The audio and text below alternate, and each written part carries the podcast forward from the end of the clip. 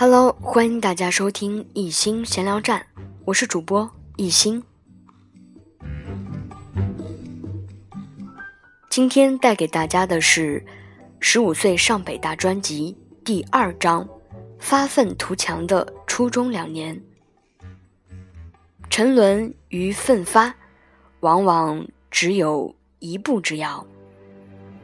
当得知我要去高井中学念书时，周围很多人纷纷议论：“这个孩子不会有太大的出息了，因为他去了一所普通中学，是不是脑子进水了？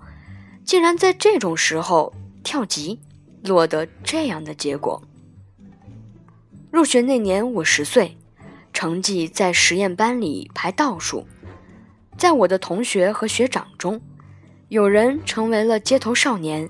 有人陷入小情调中纠缠不清，有人与高中彻底无缘。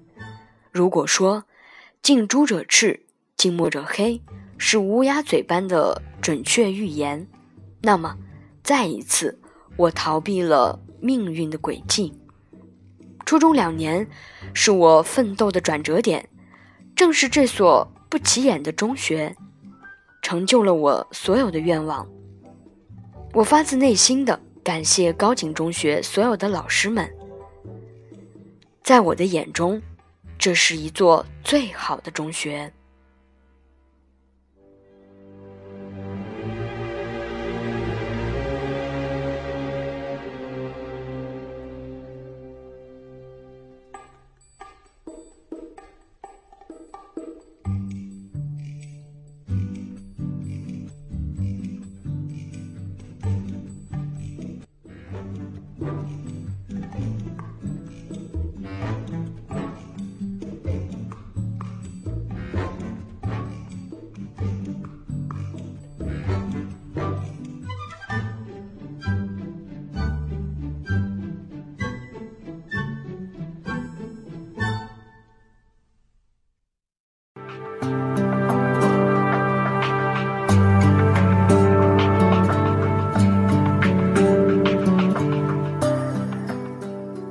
景中学，差就是好。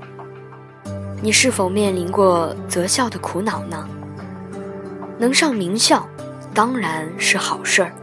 但是，如果在有限的条件下，你必须要面对一所普通学校，一所被坊间传得很差的学校，你会就此失落、痛苦，乃至迷失奋斗的方向吗？你会放心把自己的青春交付给他吗？在我即将步入高中的那年，关于高井中学的差，坊间存在着五方面的议论：第一，地理位置差；第二，师资很普通；第三，生源差；第四，学风差；第五，成绩差。所以，但凡小学时成绩稍好的，或者家里有点小背景的同学，都对这所学校敬而远之，生怕这所学校或其学生影响了自己的前程。然而，前程是个终身概念，且不说二十年、三十年，就是五年内，看看你的身边，又有几个人走的路是当初设计好的呢？而变化，往往无时无刻。不在左右着我们的生活。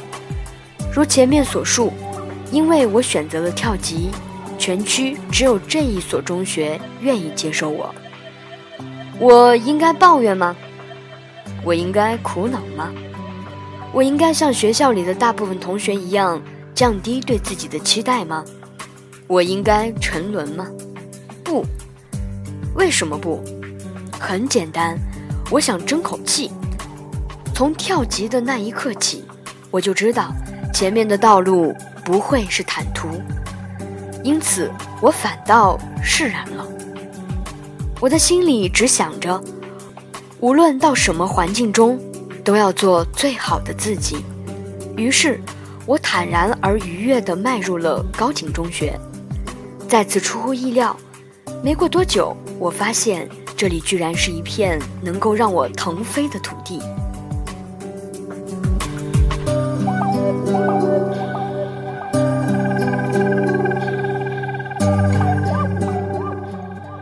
别人眼中的最差选择到我这里竟然变成了上上签。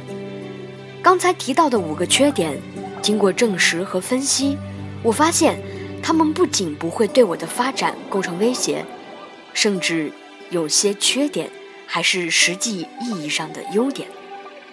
关于地理位置差，所谓位置差，无非是指交通不便利。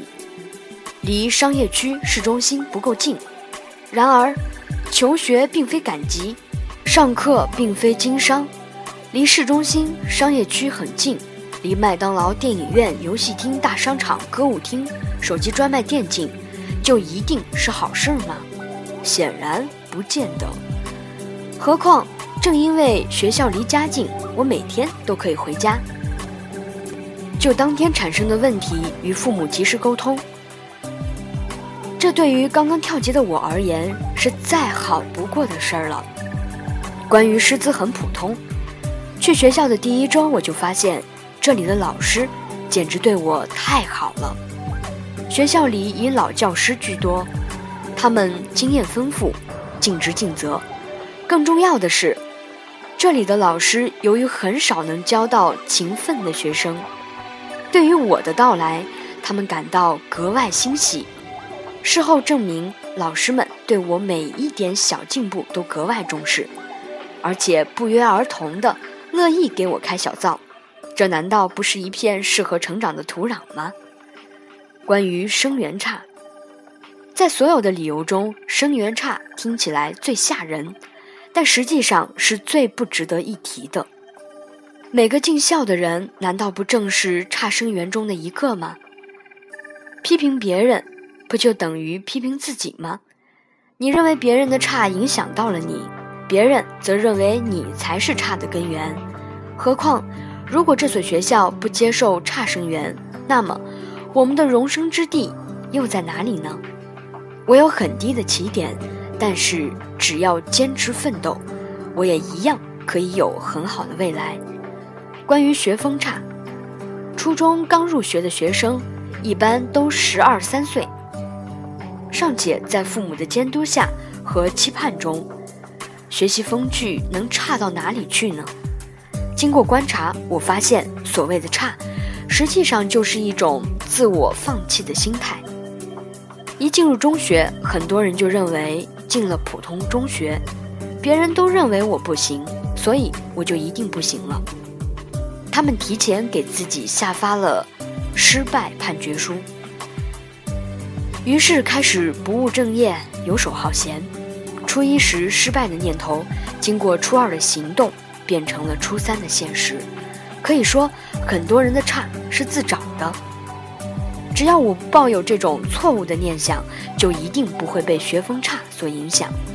关于成绩差，的确，从这里毕业的学生考入高中的不多，考入北京市重点高中的更少。